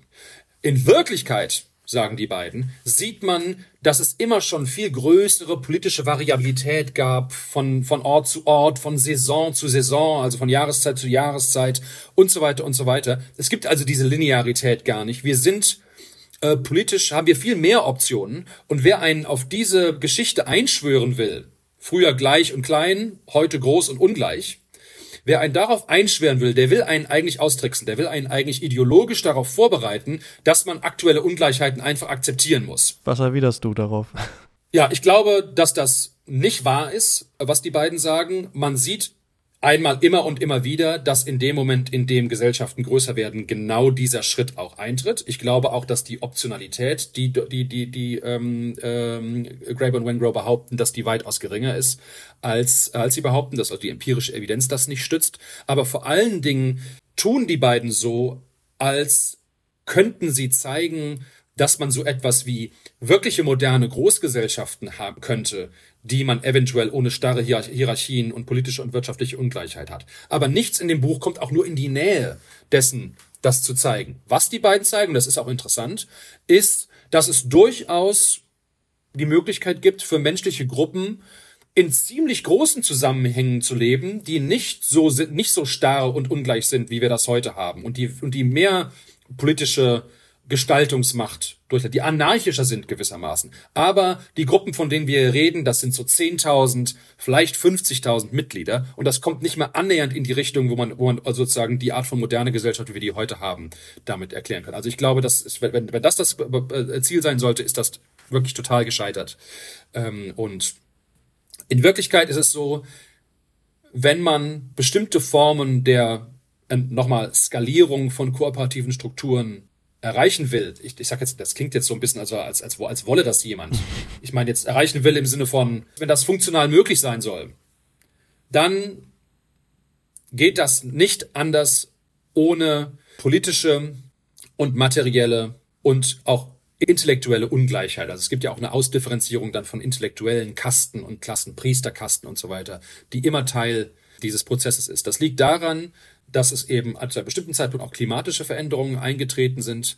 Irgendwann haben dann, das ist wieder auch ein evolutionärer Prozess, der nicht planvoll abgelaufen ist, aber irgendwann haben dann bestimmte Gruppen auch sich Schritt für Schritt für Schritt ganz klein und allmählich eher in Richtung sedentären Lebensstils bewegt, also Sesshaftigkeit, immer allmählicher auch ähm, sich konzentriert auf ähm, auf Agrikultur, Bewässerung und so weiter und so weiter, dann eben auch ihre Diät umgestellt, um die besser anbaubaren Sachen ähm, anzubauen und so weiter und so weiter. Und mit diesem Paket aus Sesshaftigkeit und und äh, neuen Kooperationsansprüchen auch, die mit Ackerbau und Bewässerungssystemen und Kanälen und so weiter und so weiter einhergehen, entsteht auch ein immer größerer, größerer wirtschaftlicher Mehrertrag, den diese Gruppen dann erzeugen.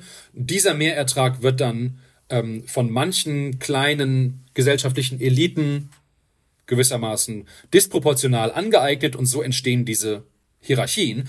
Und das wird dann so in dem Moment, in dem man diese hierarchische Struktur hat von arbeitenden Bauern gewissermaßen, Sklaven in vielen Fällen, und dann eine hierarchische Struktur, die auch eine Administration ermöglicht, also dass sich Leute fulltime dem Organisieren des Gemeinwesens widmen können. In dem Moment ist man natürlich auch militärisch allen anderen, die nicht so leben, total überlegen weil auf einmal kann man eben nicht so, auch mit so, keine Ahnung, zwölf Kumpeln irgendwie das nächste Dorf überfallen und das ganze Zeug mitnehmen. Ne?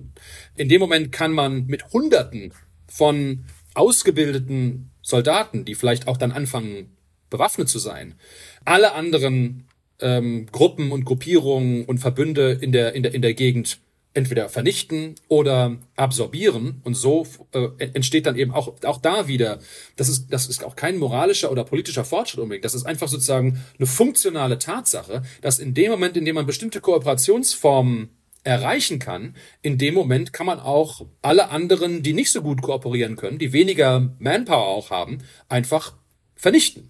Und so ist es auch passiert. Ähm, und seitdem kommen wir da nicht mehr nicht mehr raus und was heißt das genau für die Moral? Also wenn dann, sagen wir, es stimmt, ähm, es entsteht dann oder nur durch Ungleichheit können diese äh, Reiche aufgebaut werden. Was bedeutet das für das ja, Moralempfinden der Menschen, die in diesen, in diesen Gesellschaften dann leben? Mhm. Es, äh, du sprichst ja auch davon in dem Buch, dass, oder schreibst davon, dass dieses Eingemeinden, was dann passiert, ne? also wenn diese Reiche expandieren und sich andere anschließen wollen, dass das mhm. immer oder meistens nur gegen wieder, größte Widerstände eigentlich ähm, passiert ist. Also man will ja. nicht ungleich gemacht werden ja. eigentlich, aber in diesen Gesellschaften akzeptiert man das dann, weil genau, es ist ja eine, eine Genealogie der Moral auch, äh, das, das Buch, aber es ist ja auch eine Beschreibung eigentlich, wie die Menschheit expandiert und sich dadurch ähm, Gesellschaftsstruktur äh, verändert. Ja. Was bedeutet das dann für das Moralempfinden? Ja, ich glaube, also vieles an diesem Prozess ist sehr unschön und nicht unbedingt eine Verbesserung. Was, was wir haben hier ist eine Gesellschaft, die entsteht, in der es ganz wenigen, in der auf einmal ganz wenige Menschen zu einer sich herausbildenden sozialen Elite gehören und die allermeisten Menschen wirklich im Dreck leben und ausgebeutet werden. In einer Weise, wie das vorher nicht der Fall war. Deswegen verwundert es nicht, dass viele menschliche Gruppierungen da keine Lust drauf hatten und sich dem auch widersetzt haben oder abgehauen sind. Denn der Deal, sich diesem Verbund, diesen neuen Reichen oder, oder frühen Zivilisationen oder frühen Urbanisierungsdynamiken anzuschließen, der Deal war ja sehr schlecht, den man da eingegangen ist. Man hat ja in aller, also aller Wahrscheinlichkeit nach sich darauf eingelassen, kann, kann ich jetzt sozusagen als Jäger und Sammler irgendwie machen, was ich will? Oder muss ich mich auspeitschen lassen und 18 Stunden am Tag das Feld bestellen? Also für die allermeisten Menschen war das kein sehr guter Deal. Das heißt, die sind einfach gezwungen worden, natürlich. Für unsere Moral heißt das Verschiedenes. Einmal natürlich, dass wir auch seitdem diese Spannung, diese kognitive Dissonanz irgendwie uns damit auseinandersetzen. Das heißt, es entsteht auf einmal ein wahnsinniger Legitimationsbedarf für diese ungleichen Strukturen. Man will ja irgendwie wissen, wenn ich schon ausgepeitscht werde, warum muss ich das ertragen? Wird das vielleicht irgendwann mal besser? Gibt es da vielleicht die Hoffnung entsteht, es könne vielleicht im Jenseits irgendwann mal abgegolten werden? Wenn ich auf der anderen Seite bin und die Peitsche in der Hand habe, will ich vielleicht auch ein bisschen wissen, ist das okay so? Verdienen die das? Verdiene ich das? Und so weiter und so weiter. Oder wenn man zu den Königen gehört, ist eine unheimliche sozusagen psychologische Nachfrage nach ähm, Legitimationsnarrativen. Die werden dann eben auch gedeckt durch Symbole und Rituale, die Könige werden geschmückt und so weiter, so dass man irgendwie auch visuell den Eindruck hat, dass die was Besonderes sind. Aber es entstehen eben auch, ja, soteriologische, jenseits Narrative. Nach dem Tod wird alles, alles äh, Sahne. Das ist schon alles richtig so, weil, weil, weil der Gott, den wir hier mhm. haben, der hat das so eingerichtet. Und schaut mal hier, da steht der große Stein in der, in der Mitte, äh, da steht's alles drauf äh, und so weiter. Ähm, und das hat, und ja, das hat der, das hat, das hat ein Gott diktiert, glaubt das mal oder wie auch immer, ne? Also es entstehen diese Legitimationsnarrative und, und, und die, die, die Geschichte dieser Legitimationsnarrative oder, das, oder der Nachfrage nach dieser Legitimationsideologien für krasse Ungleichheiten, die ist ja noch aktuell. Die gibt's ja heute noch. Äh, es gibt ja heute extrem Ungleichheiten in Wohlstand und, und Vermögen, sowohl in bestimmten Ländern, sagen wir mal in Deutschland zum Beispiel, oder in bestimmten kulturellen Regionen, im Westen zum Beispiel, und erst recht global. Äh, da gibt es manche Leute, so wie dich und mich, die sind wahnsinnig reich und haben sozusagen so, leben eigentlich sorgenfrei, mit relativ wenig Arbeit. Ja, wir sind ja Angehörige genau dieser, sage ich jetzt mal, oder Erben dieser intellektuellen Priesterkaste. Das machen wir ja. Ist nur so wahnsinnig bequem hm? äh, und, und, und macht Spaß. Ähm, nun gut, das haben die Leute vor 10.000 Jahren auch so gesehen denkt, man denkt drüber nach, okay, wie ist das jetzt eigentlich mit einer gerechten Gesellschaft und wie, wie, wie, wie, wie, wie, wie würde die aussehen und wie kommt man dran? Also das ist eigentlich immer noch eine Welt, in der wir auch leben, auch wenn natürlich die extremsten Ausprägungen dieser Ungleichheit und Hierarchie, die versuchen wir jetzt zunehmend seit ein paar hundert Jahren abzubauen. Das geht ziemlich langsam und klappt auch nicht so, wie wir uns das vielleicht vorstellen auf Anhieb. Aber jetzt seit kürzester Zeit versuchen wir so ein bisschen zu sagen, wir sind ja im Herzen immer noch Egalitaristen. Im Herzen sind wir immer noch Jäger und Sammler, die eigentlich frei und gleich leben wollen. Und wir versuchen gerade so herauszufinden, wie können wir denn sozusagen die, die Annehmlichkeiten moderner Riesengesellschaften beibehalten und gleichzeitig irgendwas konstruieren, indem wir uns auch normativ heimischer fühlen die Phase, in der stecken wir, glaube ich, gerade. Also wir sind immer noch in, in ungleichen Gesellschaften, aber wir sind ja, würde man jetzt sagen, ähm, in der Moderne oder das ist äh, zum, oder andere, manche würden sagen, wir sind schon darüber hinaus. Ähm, das ist der Teil des Buches ähm, vor 500 Jahren und mhm. man könnte das, man hätte den ja auch, weiß ich nicht, die Moderne oder auch der Westen oder so nennen können, aber mhm. du sprichst da über äh, Seltsamkeit und weird people. Wieso? Ja, Moderne ist eben auch schon ein sehr, ein Begriff, der eine sehr lange Geschichte hat. Und dieser Begriff der Seltsamkeit, das ist ein technischer Begriff auch aus der, äh, aus der Sozialpsychologie und auch aus der, aus Theorien kultureller Evolution wieder. Der Begriff ist noch nicht so abgenutzt und noch frischer und hat weniger Konnotationen. Mhm. Deswegen kann man den sozusagen präziser einführen. Weil moderner, da denkt sich jeder was anderes und man hat schon sozusagen ganz viel, ganz viel Ballast beim Leser. Deswegen ist es besser, wenn man sozusagen einen frischen Begriff nimmt, ein frisches Wort nimmt. Ähm, das ist eine Sache.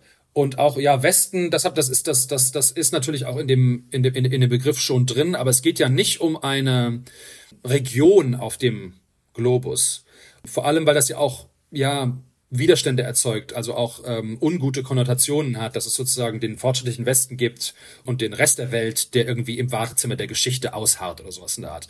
Und das wollte ich vermeiden und das wollten auch die Leute, die diesen Begriff benutzen, vermeiden, weil wir explizit eben das nicht sagen. Das ist genau nicht der Punkt dieser Theorie, sondern es sind auch hier wieder kulturelle ähm, Veränderungs- und manchmal auch Lernprozesse, die bestimmte neue historische, institutionelle und, und, und ähm, soziale, kulturelle Konstellationen erzeugen. Am Ende ist es aber schon dieselbe Frage, die auch alle großen Sozialtheoretiker immer schon beschäftigt hat. Es gibt ja ganz viele Versuche, Ferdinand Tönnies hat von Gemeinschaft und Gesellschaft gesprochen. Dürkheim von mechanischer und organischer mhm. Solidarität. Max Weber vom okzidentalen Rationalismus, die Systemtheoretiker von Parsons bis Luhmann, die sprechen von funktionaler Ausdifferenzierung. Habermas spricht von Rationalisierung der Lebenswelt und so weiter und so weiter. Die arbeiten alle irgendwie an demselben Marmorblock und wollen alle irgendwie verstehen, wie kommt es eigentlich zu modernen Gesellschaften dort, wo sie entstehen. Es ist wahrscheinlich empirisch zutreffend, dass, wie es der Zufall will, das tendenziell in Mitteleuropa und den kolonialen Projekten Mitteleuropas, USA, Australien und so weiter und so weiter, zuerst entstanden ist. Ist auch eine interessante Frage. Warum?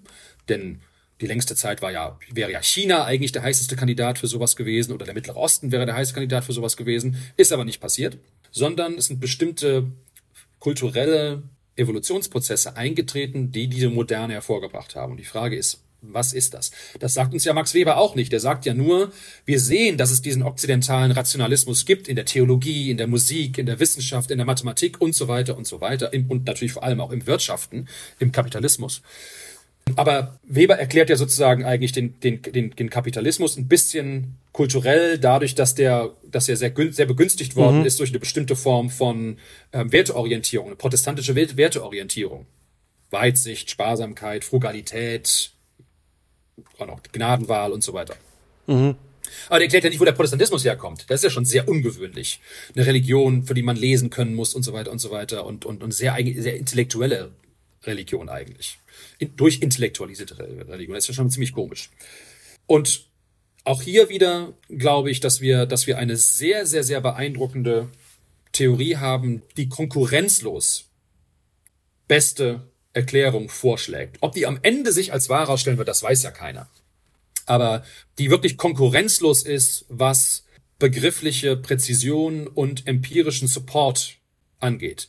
Und die Idee ist eben, dass diese ich sage jetzt mal so ein bisschen naiv, dieser moderne Mensch, hm, also ein, ein sehr langfristiges Denken gewöhnter, analytisch denkender, äh, moralisch universalistischer Kulturkomplex, der tendenziell in Mitteleuropa so vor circa 500 Jahren sich sehr stark Bahn gebrochen hat, dass der letztlich auf die Zerstörung von Familienstrukturen ähm, seit dem frühen Mittelalter in Zentral- und Westeuropa zurückgeht. Aus irgendwelchen Gründen hat, was wir heute mhm. die katholische Kirche nennen würden, die traditionellen Familien- und Clanstrukturen Europas, die es sonst genauso in Europa gab wie überall sonst auf der Welt, also Familie und Verwandtschaft als zentrales Strukturprinzip der Gesellschaft, hat begonnen, diese Familien- und Clanstrukturen zu zerschlagen. Und in dem Moment, in dem das auch wieder allmählich und über tausend Jahre hinweg unternommen worden ist, warum ist gar nicht so klar ähm, konnten an die Stelle von Familie und Blutsverwandtschaft als zentralen Organisationsprinzipien gesellschaftlicher Kooperation andere Institutionen treten. Institutionen, die eher auf freiwilliger Teilhabe, tendenziell jedenfalls freiwilliger Teilhabe basieren. Städte, Vereine, Klöster, Universitäten, Korporationen, Märkte. Und irgendwann hat man dann auch begonnen, das politische Gemeinwesen überhaupt als so eine Art freiwilligen Verein zu betrachten. Das nannte man dann Gesellschaftsvertrag. Eine sehr, sehr, sehr merkwürdige Idee eigentlich, dass es, dass Gesellschaften ein Vertrag sind. Der, der, der Vertrag hat es ja offensichtlich nie gegeben. Aber so hat man, also historisch mhm. hat er nicht stattgefunden. Das, es gab nicht irgendwann ein Zusammenkommen, wollen wir zusammenleben? Ah, okay, ja, dann let's go. Das ist ja historisch nicht passiert. Aber darüber nachzudenken, die Gesellschaft sollte sich eigentlich bemessen lassen an dieser Idee, okay, könnte ich hier freiwillig mitmachen? Ja, das ist eine sehr, sehr, sehr ungewöhnliche und entlegene ähm, Art von Idee und offenbar eine Idee, die vor 5000 Jahren, als die, als die Leute rumgelaufen sind und fremde Stämme versklavt haben, offenbar nicht so einflussreich war. Und die Frage ist, wo kommt das also her? Und ja, ich glaube, dass wir die mit Abstand beste Erklärung dafür inzwischen haben, die auch unglaublich gut empirisch bestätigt ist von allen möglichen Seiten aus, aus allen möglichen Disziplinen. Mhm. Und ähm, ich glaube, die sagt uns, die, die, die ist sehr, sehr, sehr auf der richtigen Spur. Und auch wer das, wer das, wer sich da genauer informieren will, der sollte, der sollte ähm, ähm, die seltsamsten Menschen der Welt lesen. Das ist, glaube ich, dieses Jahr, nee, letztes Jahr erschienen äh, bei Surkamp. Tausend Seiten, die sich wirklich lohnen. Die ist jeden Pfennig wert. Mhm.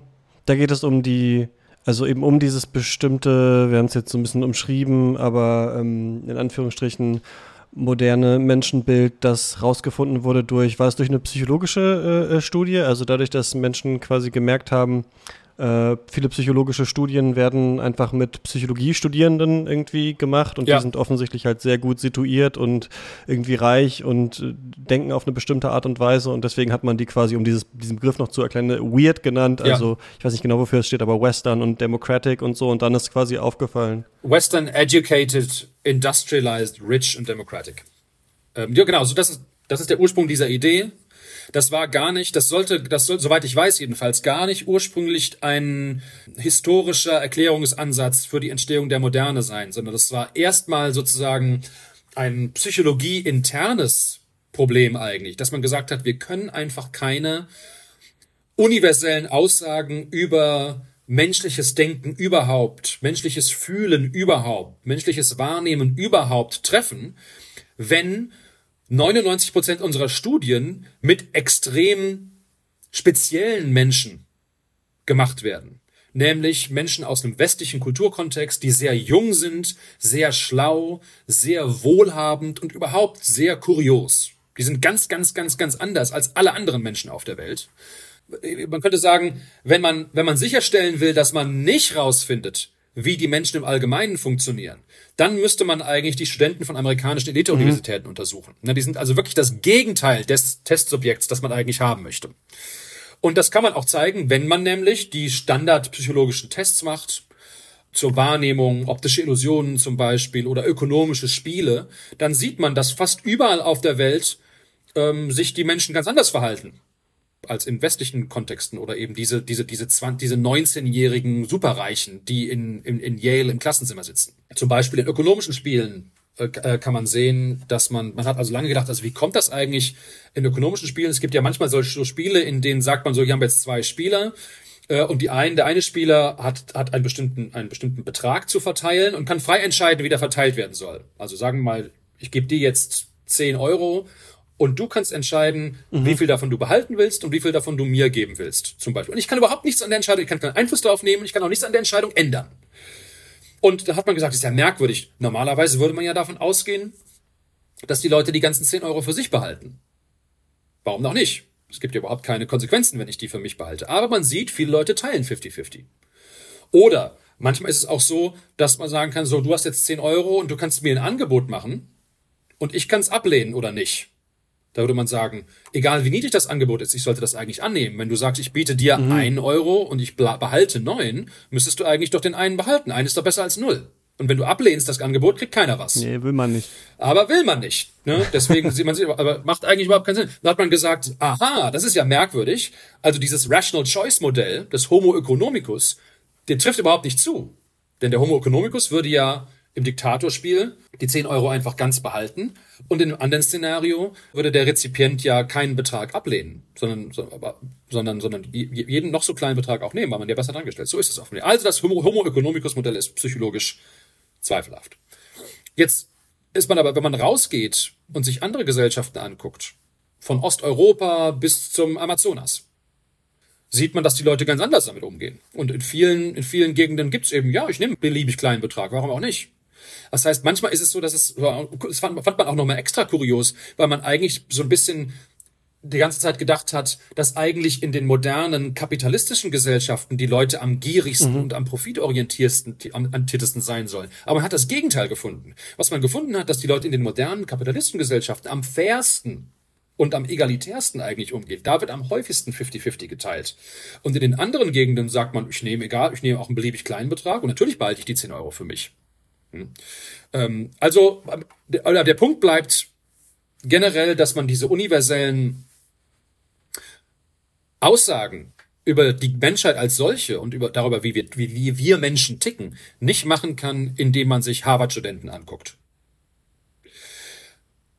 Und das, das, das ist dieses Paper, The Weirdest People in the World, ist 2010 erschienen und war instant legendär Und dann hat das jetzt einige Zeit gedauert, bis eben sich Joseph Henrik und auch einige Kollegen mit der Frage tiefergehend beschäftigt haben, warum kommt das eigentlich, dass es in manchen Gegenden diese weirden Menschen gibt? Wo ist eigentlich der Ursprung dieser Weirdness?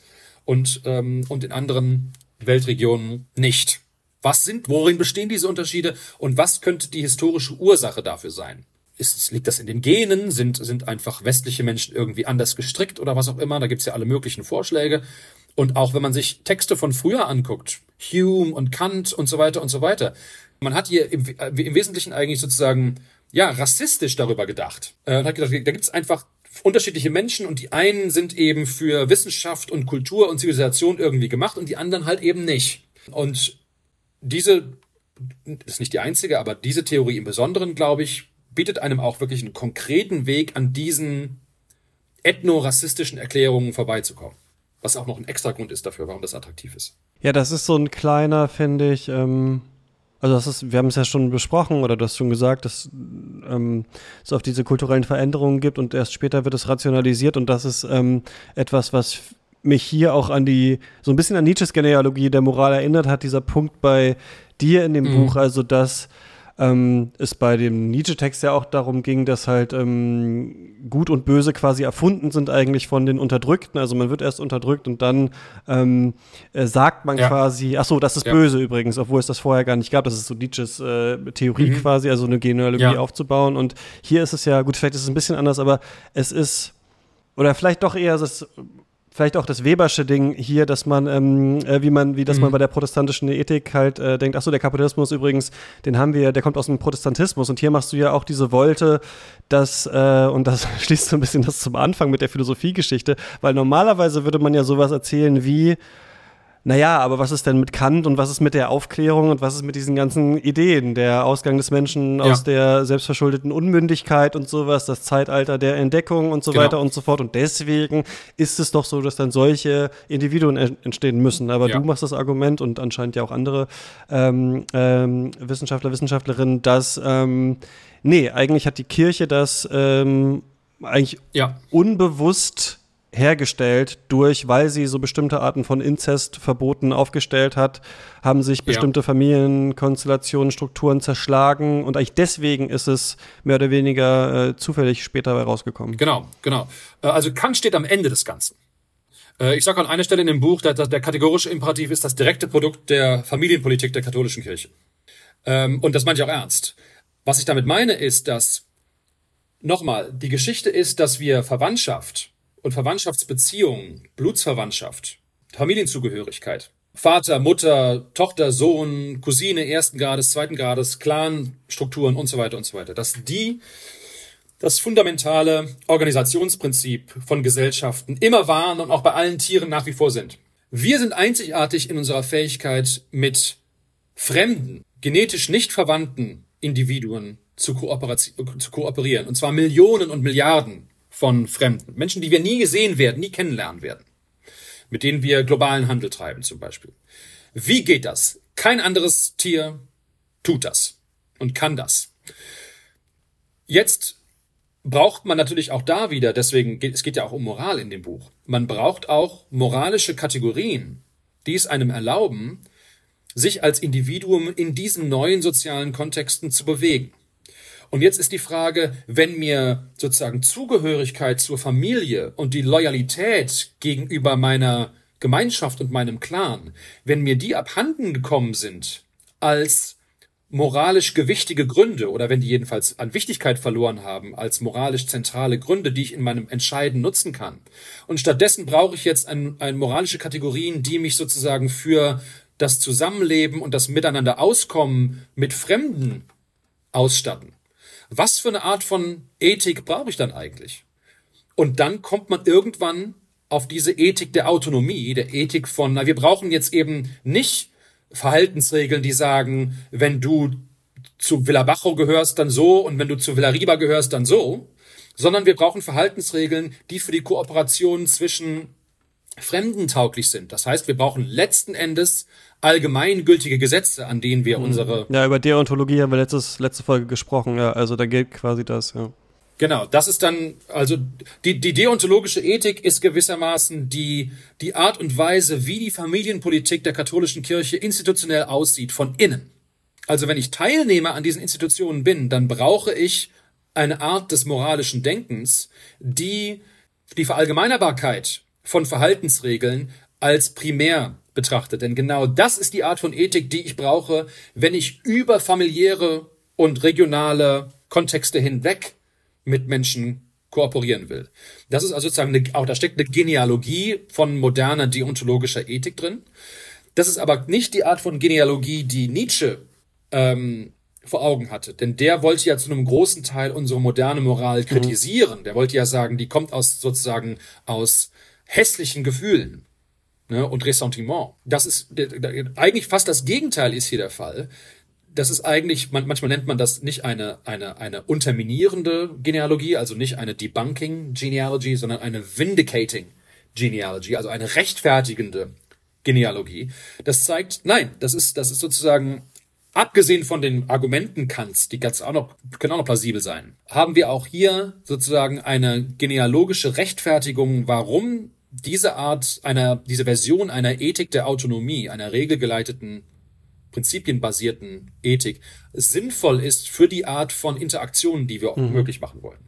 Wir haben jetzt schon recht lange geredet, aber wir müssen noch die zwei letzten äh, Teile äh, deines Buchs ähm, ja. äh, besprechen. Also das war jetzt die Entdeckung der Seltsamkeit, ähm, die Frage, warum haben sich solche ja, Werte und Normen äh, gebildet, die wir aber als heutzutage als irgendwie ganz natürlich ähm, ansehen, zumindest in Teilen der Welt.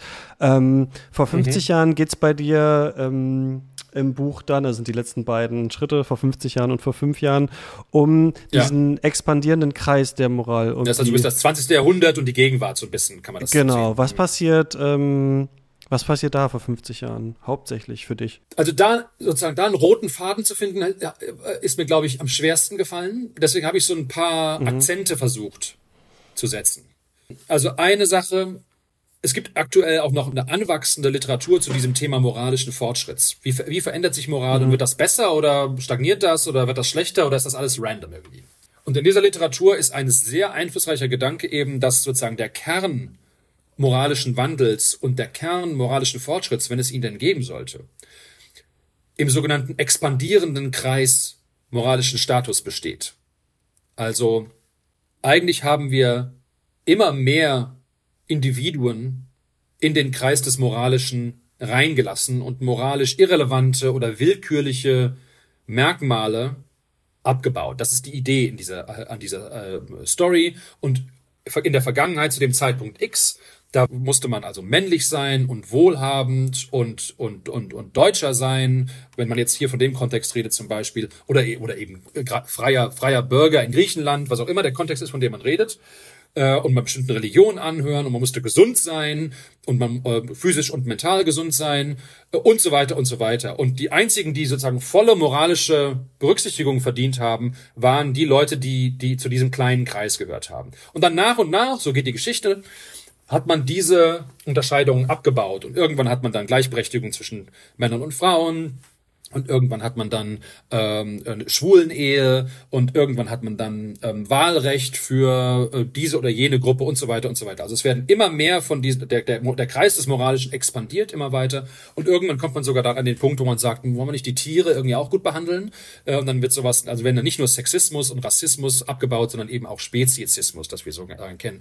Wir, wir erkennen dann irgendwann an, dass auch die Zugehörigkeit zu dieser oder jener Tierart moralisch mhm. eigentlich gar nicht relevant ist, sondern moralischer Status, der geht über diese Speziesgrenzen hinweg und man darf eben auch Affen nicht einfach den Schädel aufbohren, um irgendwelche Kosmetika zu testen. Und so weiter und so weiter. Das ist sozusagen ein Punkt. Ich glaube, da ist auch was dran. Diese Expansion des, des, des, des, des Kreises des Moralischen gibt es auch. Die ist wiederum, glaube ich, auch letzten Endes erklärbar in dieser Skalierbarkeitsterminologie, also es ist ja kein Zufall, dass der Kreis des Moralischen weiter wird, sondern das hängt auch damit zusammen, dass Gesellschaften größer werden müssen und man ein, ein moralisches Vokabular braucht, das es einem eben auch erlaubt, ähm, gut mit den japanischen Geschäftskunden umzugehen. Und man darf nicht, man, und, und, und man darf nicht die ganze Zeit sagen, nee, nee, nee, die einzigen, die was überhaupt irgendwas taugen auf der Welt, sind die, die so aussehen wie ich und die die Sprache sprechen wie ich und die da mein Geschlecht haben und so weiter und die heterosexuell sind und, und so weiter. Also diese Expansion, glaube ich, die gibt es, die hat aber auch sozialstrukturelle Gründe. Und die ist natürlich, dieser Gedanke ist in der zweiten Hälfte des 20. Jahrhunderts natürlich nochmal besonders wichtig geworden, weil natürlich in gewisser Weise ähm, der Zweite Weltkrieg und der Holocaust ähm, ja eine extreme Form des Gruppendenkens nochmal dargestellt haben, wo man also extremen Formen Gruppenprivilegien kriegerisch und politisch auch durchzusetzen versucht hat. Diese Art zu denken, die ist natürlich, hat natürlich einmal abgesehen davon, dass das, dass das, dass das auch empirisch nicht zutreffend ist, aber die, die hat natürlich auch katastrophale Konsequenzen gehabt, was den Zweiten Weltkrieg angeht und den Holocaust auf der anderen Seite. Und deswegen hat man in der zweiten des 20. Jahrhunderts gedacht, dem müssen wir irgendwie vorbeugen. Und wir müssen irgendwie sehr, sehr, sehr klar ähm, die, die Einsicht akzeptieren und auch institutionell verankern, institutionell zementieren, dass wir eigentlich diese Expansion von moralischem Status, dass das eine gute Idee ist und dass wir mehr davon haben wollen. Also wir wollen als Menschheit zusammenarbeiten, ähm, wir wollen diese ganzen Tendenzen wie Rassismus und Ethnonationalismus und Antisemitismus und Antiziganismus und was auch immer. Das wollen wir alles loswerden und abbauen. Das ist, glaube ich, ein großer Trend, den wir im 20. Jahrhundert im Allgemeinen sehen, in der zweiten Hälfte des 20. Jahrhunderts, dass man sehr stark auch nochmal angetrieben durch diese Entwicklung in der ersten Hälfte des 20. Jahrhunderts, hat man gesagt, die Lektion müssen wir jetzt wirklich ernst nehmen. Das führt sonst eben in diese Art von Katastrophe und das wollen wir nicht. Ist auch eine ziemlich gute Einsicht und eine ziemlich gute Tendenz, an der man auch weiter arbeiten sollte. Deswegen sind auch viele der Reformen, die im 20. Jahrhundert dann politisch angestrebt worden sind, nochmal zum Beispiel Bürgerrechte für, ähm, für ähm, schwule Menschen und so weiter und so weiter, das sind eigentlich alles ziemlich gute gewesen und kein Mensch will auch dahinter zurück.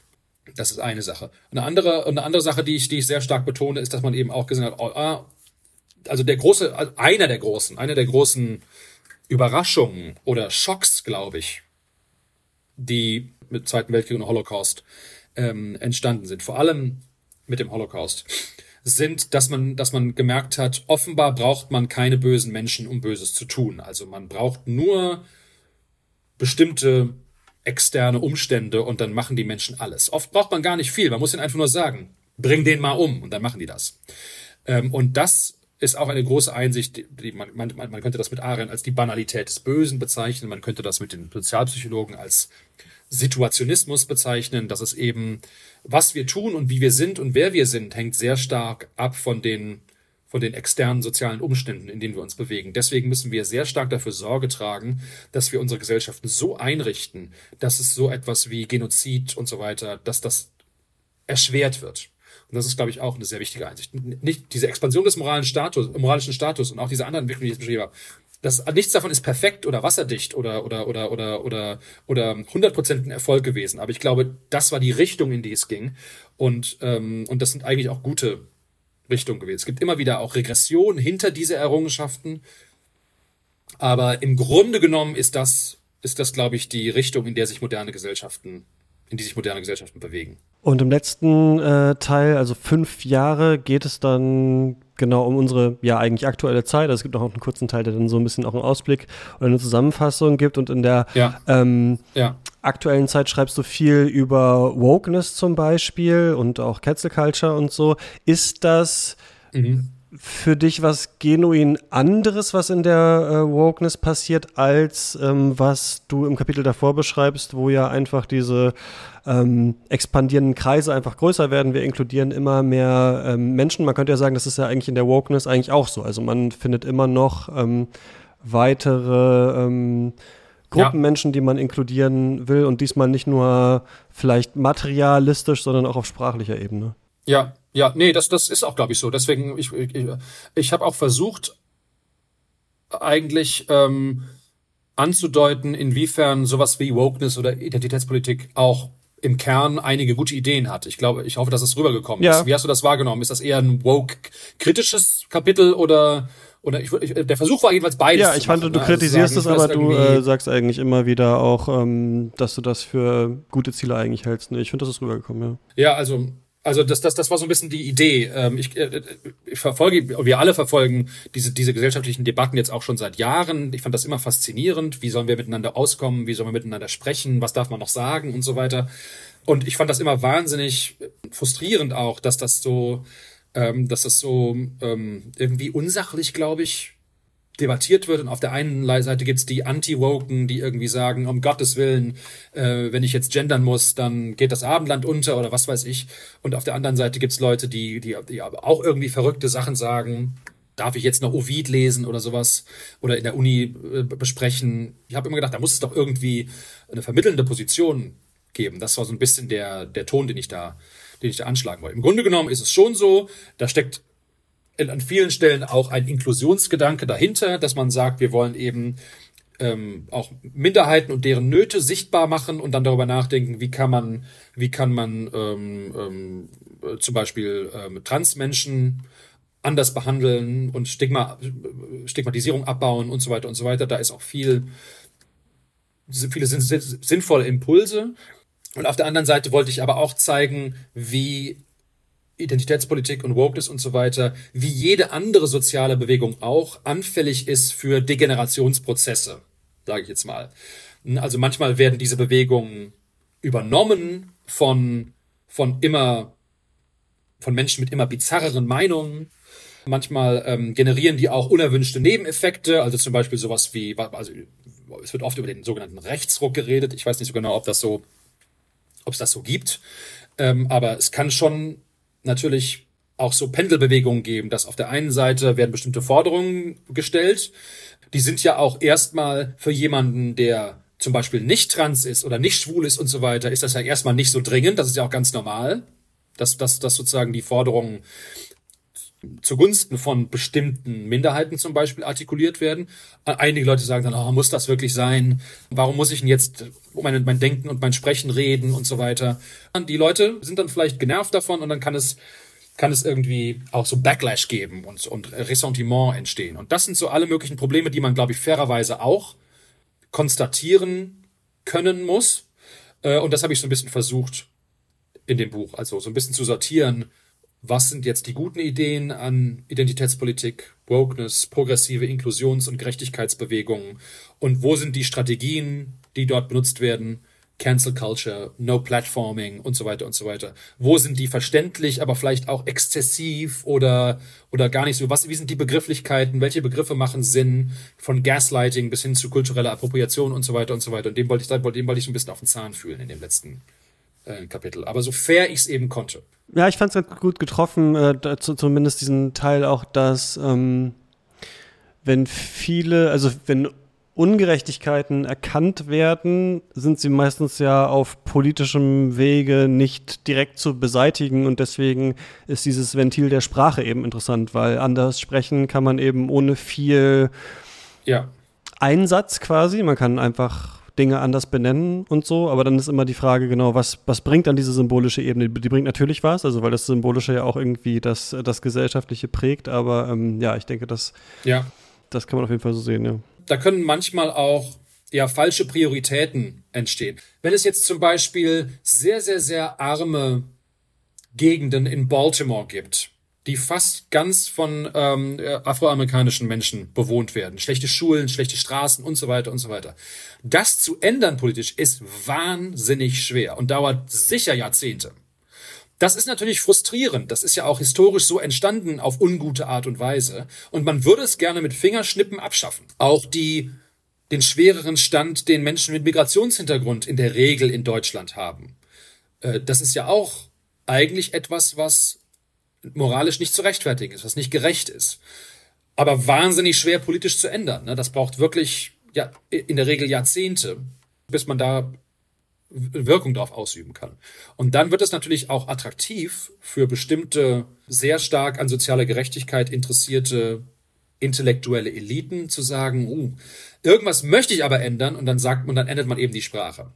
Äh, und auf einmal erscheint das sozusagen als der wichtigste Schauplatz in den sozialen Gerechtigkeitskämpfen, wie man redet oder oder oder oder ähm, ob jetzt ob jetzt äh, diese oder jene ethnische Gruppierung auch repräsentiert ist im neuen Netflix-Film und so weiter und so weiter. das sind, sind dann manchmal komische Prioritäten und ich glaube in der Tat, dass da viel Energie auch verschwendet wird auf ähm, Reformprojekte, die netto wahrscheinlich fast gar nichts bringen. Politisch mag es gerechtfertigt sein, aber ähm, ja, ich weiß es nicht genau, ob, da die, ob dadurch die Welt wirklich so stark verbessert wird.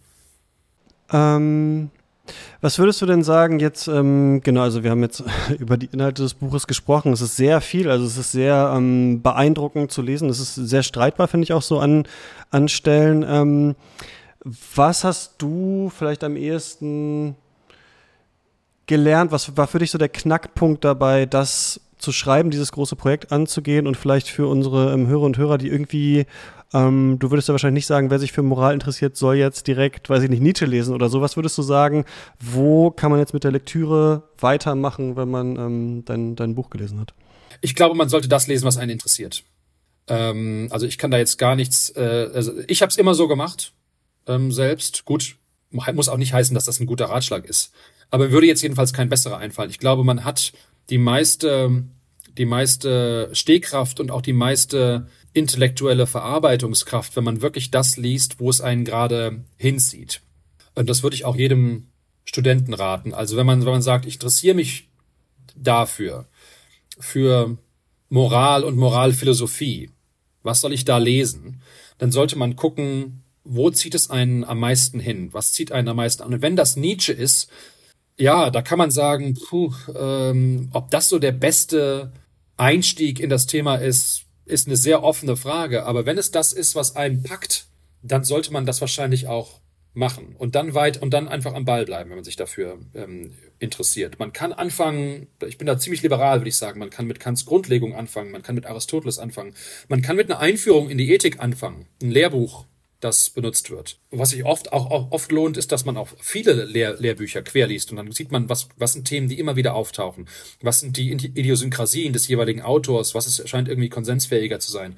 Hin und her springen zwischen Lehrbuch und Primärliteratur und, ähm, ähm, und anderen Wissenschaften. Ich glaube, man sollte da auch sehr großzügig sein, was so ähm, Trans Disziplinarität angeht, also ähm, ich, ich, ich lese ehrlich gesagt kaum noch Philosophie. Ich lese eigentlich fast nur andere Disziplinen.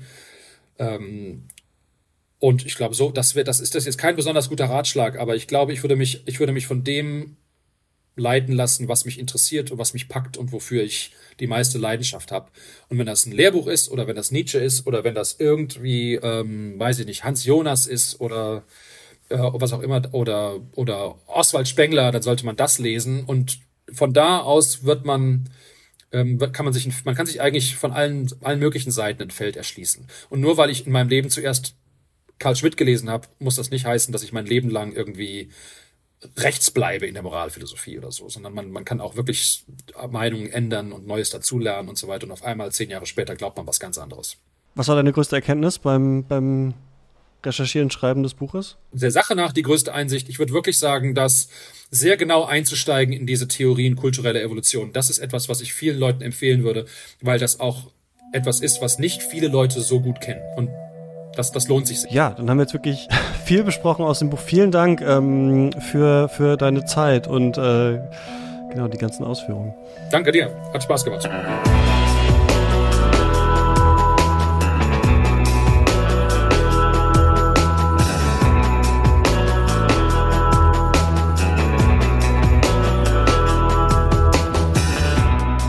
Geister ist eine Produktion von mir, Christian Eichler. Und wenn euch der Podcast gefällt, dann empfehlt ihn gerne weiter. Und wenn ihr euch vorstellen könntet, ihn finanziell zu unterstützen, dann schaut mal nach auf steadyhq.com slash geister. Ab drei Euro im Monat erhaltet ihr jeden Monat eine Extra-Folge und könnt Teil unseres Lesekreises sein. Schaut gerne mal vorbei. Hier waren Geister. Wir reden über Philosophie. Lasst euch nicht verjagen.